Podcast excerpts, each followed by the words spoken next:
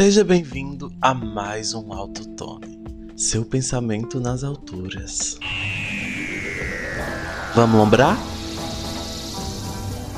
Esse episódio contém ficção.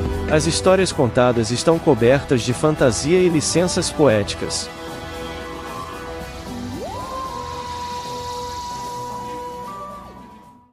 Setembro de 2015.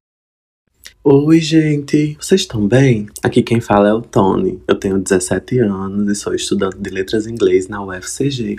Hoje estarei apresentando o programa, pois Antônio está ocupado resolvendo algum problema na linha do tempo dele. E eu queria aproveitar para contar uma história um pouco cômica para vocês, que me aconteceu semana passada. Padre Cícero.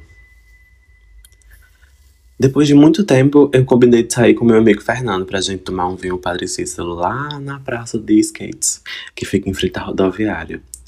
Fazia um tempo que a gente tinha se visto, como eu falei, e tinha muito papo, muita fofoca pra gente colocar em dia. A gente conversou pela manhã de um sábado e ficamos combinando o horário do rolê pelo Facebook, né? A gente combinou que cada um ia levar um litro de hidromel e lá pelas 19 nos encontraríamos na Praça do Coreto da igreja. Aí eu comprei o vinho bem cedinho e queria que ele ficasse assim, trincando, gelado, né? Porque o gosto é ruim e quente, então. Uh. Deu 18 horas, eu tirei da geladeira e coloquei uma sacola. Tava pronto para ir encontrar meu amigo. Só que eu acabei esquecendo meu celular no quarto. E com a sacola de vinho mesmo eu fui pegar. É isso, cara. Acabei esbarrando em alguma coisa e derrubei a garrafa de vinho. Minha mãe ouviu o barulho e fala: Olha, talvez isso seja um sinal para você não sair. Que besteira, mulher. Eu tenho mais cinco reais aqui, vou comprar outro. Quando eu chegar, eu limpo, viu? E fui pro rolê. Encontrei Fernando e a gente ficou andando pelo centro da cidade, observando as mesmas paisagens interiorianas. Eu odeio essa cidade, dizia sempre ele. Ele falava tanto isso que foi parar no blog de notícias mais famoso de Cajazeiras.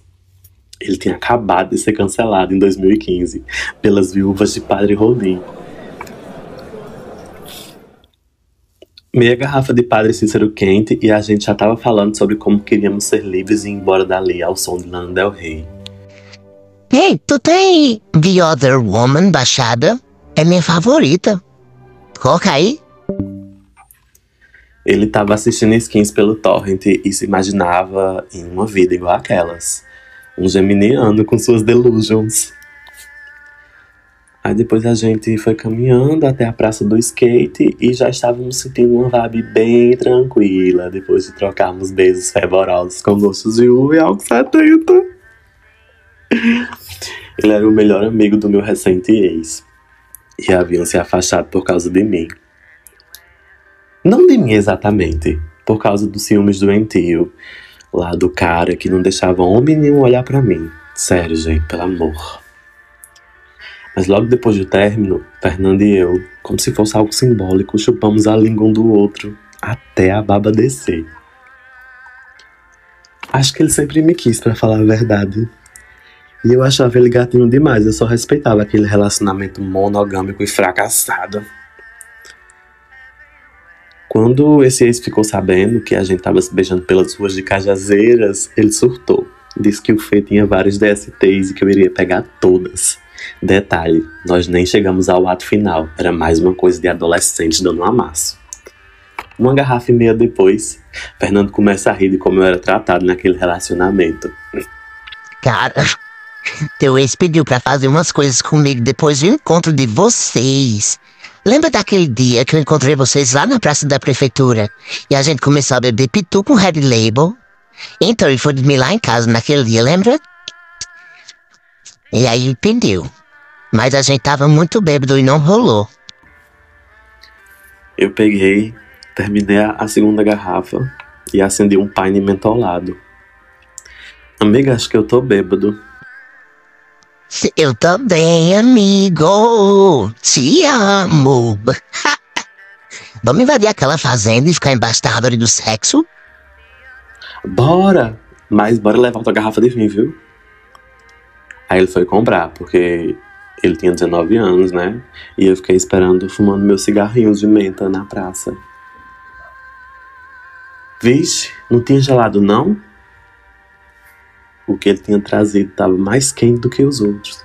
Só que mesmo assim a gente começou lá a beber e de forma bem rápida, mesmo ali na praça, né, enquanto uns skatistas passavam e faziam suas manobras. Tava meio cedo ainda, acho que eram umas 22, 23 horas, não era madrugada ainda não. Vamos? Bora. Eu mal dei 50 passos e caí na grama da rodoviária. Comecei a vomitar muito. Fê começou a surtar e ligar para os amigos dele. Eu continuava no chão segurando meu celular no bolso, porque eu tinha acabado de comprar, faltava nova prestação para pagar. E se eu perdesse, chegasse em casa sem ele, minha mãe ia me matar. Ele estava morto de bêbado e continuava ligando para os amigos, até que uma tal de Ana atendeu. Ela atendeu e falou: Ele tá passando mal, leva ele pra UPA, cara. Só que ele não entendeu porque ele estava muito bêbado e continuou falando com ela. A minha sorte é que cidade pequena é tudo perto. Eu passei uns 5 minutos no chão, pelo que eu me lembro. Pode ter passado mais ou menos, não sei. Tava muito bêbado. E ele ainda tava falando lá com essa Ana.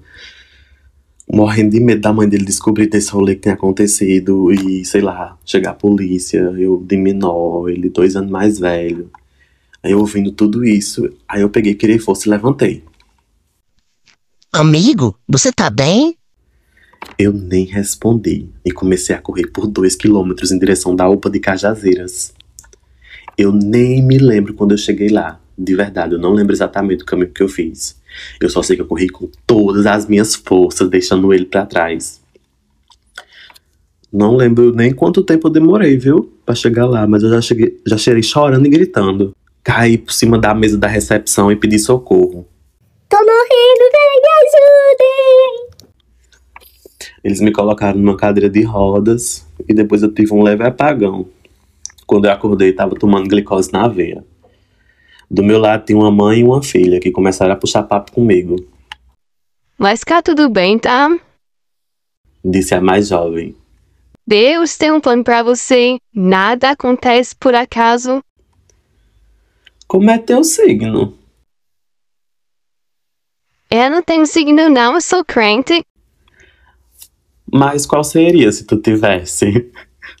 Meu signo é Deus. Mulher, qual é a tua data de nascimento? 19 de julho.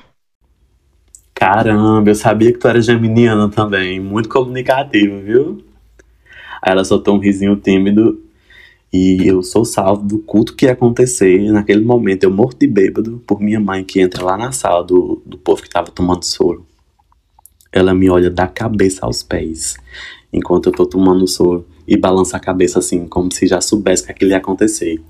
Sabe aquele olhar que nossa mãe faz quando a gente faz alguma alguma porcaria? Então, ela veio, sentou do meu lado e ficou acompanhando. Eu falando de signo com minha recém-amiga evangélica. Passou uns 15 minutinhos, a, a minha nova amiga e a mãe dela foram embora. Mas não sem antes me passarem o Facebook, porque elas queriam me levar para uma noite de louvores. Umas duas horinhas depois eu fui liberado. O céu estava bem escuro, com, como quem já diz. Já já viu amanhecer. No táxi para casa, eu falava sem parar, ainda muito influenciado pela bênção do padre Cícero. Quando eu cheguei, eu vou pro quarto, quase vomito de novo. O cheiro de vinho tinha impregnado o vão. E eu ainda estava passando mal daquilo, tive que dormir com o aroma dos deuses. Ei, cadê o menino que saiu contigo? Foi a última coisa que eu ouvi antes de desmaiar, cair num sono pesado, que eu só acordaria 36 horas depois. E vamos chegando ao fim de mais um Autotone. Gostasse? Gente, eu amei saber que tem um programa de rádio inspirado em mim no futuro. E ainda me chamaram para gravar. Fora isso, olha, eu não quero saber nada sobre o futuro, não. Eu tenho medo. Eu só aceitei participar porque eu gostei muito da minha versão tatuada e barbuda. E ter um programa no rádio parece que pelo menos algo na vida certa eu farei no futuro, né? Né? Né?